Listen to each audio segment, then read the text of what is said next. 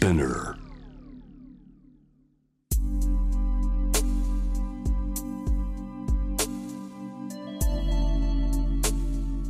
眠らない街六本木。高層ビルの一室に現れる深夜の保健室。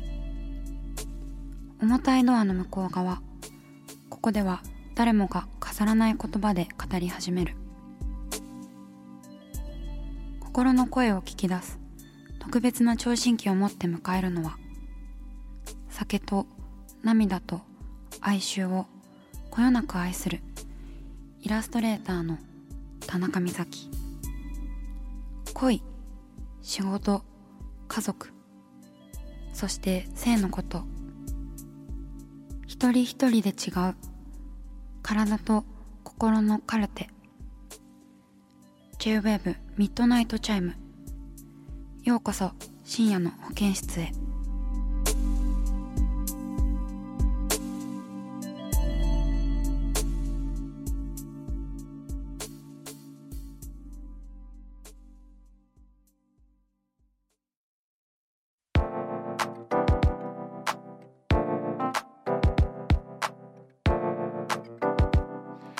田中美咲がお送りしています。深夜の保健室ミッドナイトチャイム。今夜の1通目はラジオネームトナカイの弟子さん。女性学生の方です。あらクリスマスを意識してくださったのかしら。先日ついに就職の内定をもらい来年の春から東京の会社で働くことになりました。自宅から会社まで通えなくもないのですが毎日通うとなると少し遠い距離なので親と相談して部屋を借りることにしました。美咲さんは実家を出て部屋を借りる時どんなことを重視しましたか？あと私はまだ特定の方とお付き合いしたことがないのですが恋人とどのくらい親密な関係になったらお部屋にお招きしますか？すみません。就職が決まってほっとして妄想が暴走しています。とのことで、えー、トナカイの弟子さんありがとうございます。メッセージ。そして内定おめでとうございます。拍手とかって入るのかな？慣れ慣れ慣れないことしない方がいい。おめでとうございます。ね来年の春から東京の会社で働くということでね。これからまたね大変だろうけども。ね部屋を借りる時どんなこと重視したかな。私あの一人暮らし歴はちょっと浅くてですね。だいたいなんか実家を出る時も人と一緒に暮らすから出たしだいたいね私お付き合いした人とすぐ一緒に暮らしたりとかしちゃうからなんか恋人を部屋にお招きするとかっていうそういうなんかこう繊細なやり取りがねあんまりない少ないかな。ですけどあのね部屋を借りる時ね私もでもなんか結構部屋選びとか失敗していて結構古くて可愛い物件に惹かれてしまうんですよ心が。あの畳であったりとか木造であったりとかまああの1年ちょっとぐらいあの一人暮らしの期間がありましてその部屋はね自分で借りたんですけど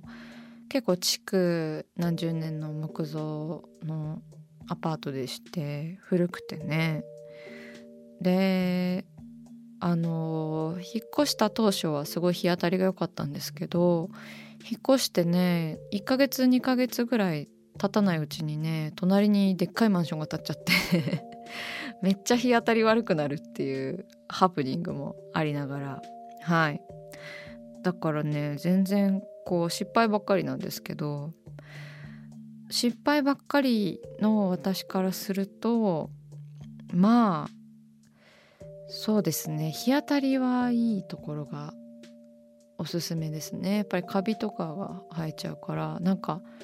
ねよく日当たり良好とかって聞くじゃないですか条件で。で日当たりってそんなに重要なのかなっていうふうにあの実家暮らしの時は思ってたんですけど一人暮らしになると日当たりの重要さを完全にこう身に染みましたね。お洗濯物が乾かないとかそういうこともねありますからね。日当たり重視かな。あとはあの女性の一人暮らしだったらセキュリティとかもね。あとは近くに良いお店があるかどうかとかもね。どんな街かっていうのもすごく大切になってきますよね。大切なことをあげたらマジでキリがないですよね。でね恋人とどのくらい親密な関係になったらお部屋にお招きしますかってね。いや妄想止まらないですね。一人暮らしめっちゃ楽しいからねその辺ね。えー、どうだろう。もうすぐ招いていいんじゃないですか。もうなんなら荷ほどきとかね手伝ってもらってみたいな。ね就職が決まってほっとして楽しい妄想しているとのことでもう完全に暴走させちゃってください。ね、家を決める時はちょっと妄想置いといてもう素敵な恋人ができたらすぐ家に呼んじゃいましょうご飯作ったりとかして私はねそれが大好きですよ。トナカイの弟子さんもね来年の春から東京の会社で働くということでねなんか寒い時期に春が待ち遠しくなるようなお便りでしたね。メッセージありがとうございました。続いてのメールです。ラジオネームリリカさん。26歳女性会社員の方です。新しい恋を始めるのに臆病になっている自分がいます。もともと仕事でもプライベートでも出会いは少なかったのですがそれに加えて昨年からのコロナ太り。好きな人ができる前にコンプレックスばかり増えていく状況に焦りを感じます。マスク生活に慣れたのでマスクを外した顔を見られるのにも抵抗があるというか少し勇気がいります。どうすれば自分に自信がついて恋愛に前向きになれるでしょうか？とのお便りです。リリカさんメッセージありがとうございます。ねいや本当にコロナはなんか内向きになる時期だったというかまあいい意味でねこう自分が考えてることとか自分に向き合ったりする時間っていうのはあのー、もらった時期でもあったと思うしでもね家にこもってこうすごく気持ちが落ち込んだ時期でもありましたよね。ねでもあのー、多分ねこうそういう自分に自信がなかったりとかマスク外した顔を見られてしまうみたいにこう怖くなってるのね。多分リリカさんだけじゃないと思う全然。もうねどうしようもない時期だったんですよね本当に。だからそう思ってそう内向きに思っている人はねあのたくさんいると思うのでそう思っている人がたくさんいるって思うとわりかしこう怖くなくなるというか多分他の人もそうだから大丈夫っていう風にねえ自分に自信がついて恋愛に前向きになるっていう私はもともとの性格が自分に自信そんなにないし恋愛にもそんなに前向きじゃないのでどうそうなれるかっていうのはあんまりわからないんですけれどもうん。でも誰しもほんとへこむ時期だったからなんか怖くないよ多分。大丈夫ですよ。うん。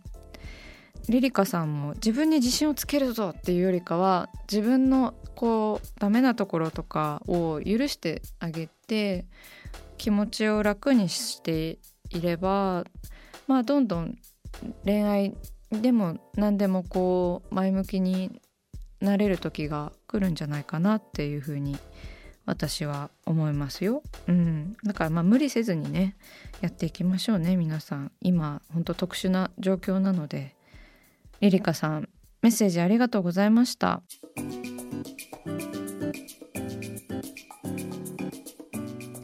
さあ始まりました。田中美咲の六畳一間。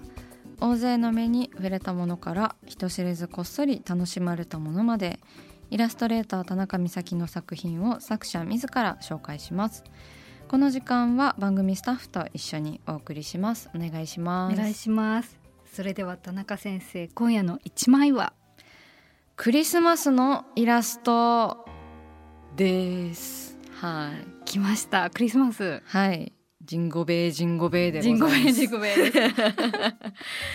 はい、はい。そうなんですよ。なんかクリスマスそんなに好きじゃないみたいなことをね 冒頭で話しているんですけれどもただイラストレーターの定めやはりクリスマスイベントごとのイラストは避けては通れないんですよ、はい。はい。避けては通れない中やっぱり定番のテーマなので他のイラストとやっぱりどう差をつけるかどうオリジナリティを出すかっていうのもねまたなんか限られた制限の中でこうお題に答えていくというかそれもね、うんすごい私はあの楽しくて好きな仕事ではあるんです。実は。あ。イベントごとの。実は好き。ぐ。好き好きかも。好きかもしれません。えーそうですね。であの今年も実はクリスマスをテーマにしたお仕事がありまして香港にあるですねコーヒーランドリーというお店が4周年を迎えるということでそれであのクリスマスっぽいイラストをモチーフにしたグッズあとはコーヒーショップっぽいイラストをモチーフにしたグッズが販売されるのかな？ノベルティなのかな？ちょっとあの情報があやふやで申し訳ないんですけれどもまたそういうイベントごとのイラストを担当しております。でまあクリスマスのイラストなんですけど今年のクリスマスのイラストはですねまあみんなとにかく疲れたじゃないですか。2021年イレギュラーなことがたくさんあってめちゃめちゃくたびれたぞという年だったのでサンタさんも休憩したかろうというイメージでだらけたサンタをサンタというかなんかサンタコスプレをした女の子をこうクリスマスのプレゼント袋にこうドカッと座ってタバコふかしてるみたいな なんか休憩してるみたいなもうプレゼント配るのやめたみたいな感じのイラストを今回は描きました。でやっぱりクリスマスのイラストとかクリスマスのテーマって毎年あるしいろいろな人が描いてるテーマだからどうやって差をつけようとかどうどうやって違いをとかどうどう私のイラストっぽい感じを出そうかななんていうふうに考えながら描くんですけど、うん。なんかねでもやっぱりその時代というか世代ん？世代じゃないな。そのその時々世相をちょっと表している社会の動きみたいなもの、まあ、若干入れたりするとイラスト的にはなんか良いのかなってそのクリスマスとはいえこう年末だしなんか1年を象徴するようなイベントごとにもはやね世界中でなっているのでちょっと総括じゃないですけれどもなんかそういった意味も込められるなと思って今年はもうみんなやさぐれて楽にね無理なくっていう言葉をねすごい言った年だなっていうふうにもうん。思ったのでこう無理のないクリスマスを皆様お過ごしくださいということであのそういったなんかあと私の絵って結構だらけた女性が多く出てこないですか？女女性というかなんかだらけた人物たち。超超絶リラックスしてる人物たちがあの出てくるのでまあ私らしいイラストでもあるかなとこうシーズンのイラストはなんか描いてて華やかで楽しいっていう気持ちもあるんですけどなんかただの楽しいで描きたくないなっていうなんか気持ちもちょっと多分天の弱だからあるんですよ。イベント楽しいっていうその概念にちょっとでも抗いたいというかそのイベントを楽しく思えないみたいな少数派の人に刺さりたいみたいなまあそんななんかこう100%善意で書いてるわけではないんですけどなんかそのこう少数派にも刺さりたいなみたいな気持ちもあるのでまあ私の性格が天の弱ということなのでしょうね。えでも今回はそのこうお店がその香港のコーヒー、お店だっていうこととかそのコーヒーショップだっていうことってなんか少し意識したんですか？そうですね。あのちょっと意識してまあなんか私コーヒーとタバコってすごい相性がいいなって思うのでちょっとタバコのイラストを入れてみたりとかもありましたね、うん、なんかそういう意味ではコーヒーショップちょっと意識しました。なんか連想ゲームみたいな感じであとはそうですね。普通にあのまあクリスマスっぽいイラストじゃなくてなんかコーヒーカップの外側のカバーみたいなものも今制作中でしてそれにはがっつりコーヒーカップがあの書いてあったりとかして。でもコーヒーって結構日常的なモチーフだったりするので結構日頃から飲んでる人多いですからね。すごいあの書きやすいモチーフでした。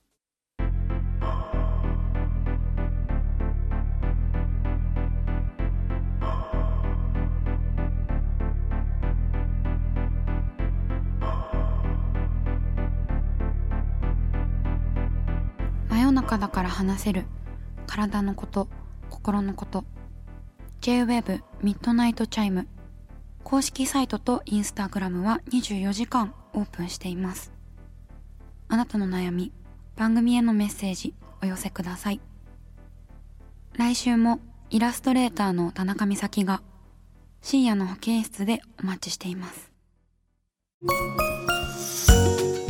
キャリコン編集長通信仕事と人生の話をゆるゆるとパワードバイミモレ。このポッドキャストではミモレ編集長の河原咲子が時には一人で時にはゲストをお招きしキャリアコンサルタントの資格を生かして仕事と人生そして職業キャリアだけじゃないライフキャリアの話を誰にでも分かりやすくゆるゆるとお話します。毎週金曜日に新しいエピソードを配信中です。ぜひ一度聞いてみてください。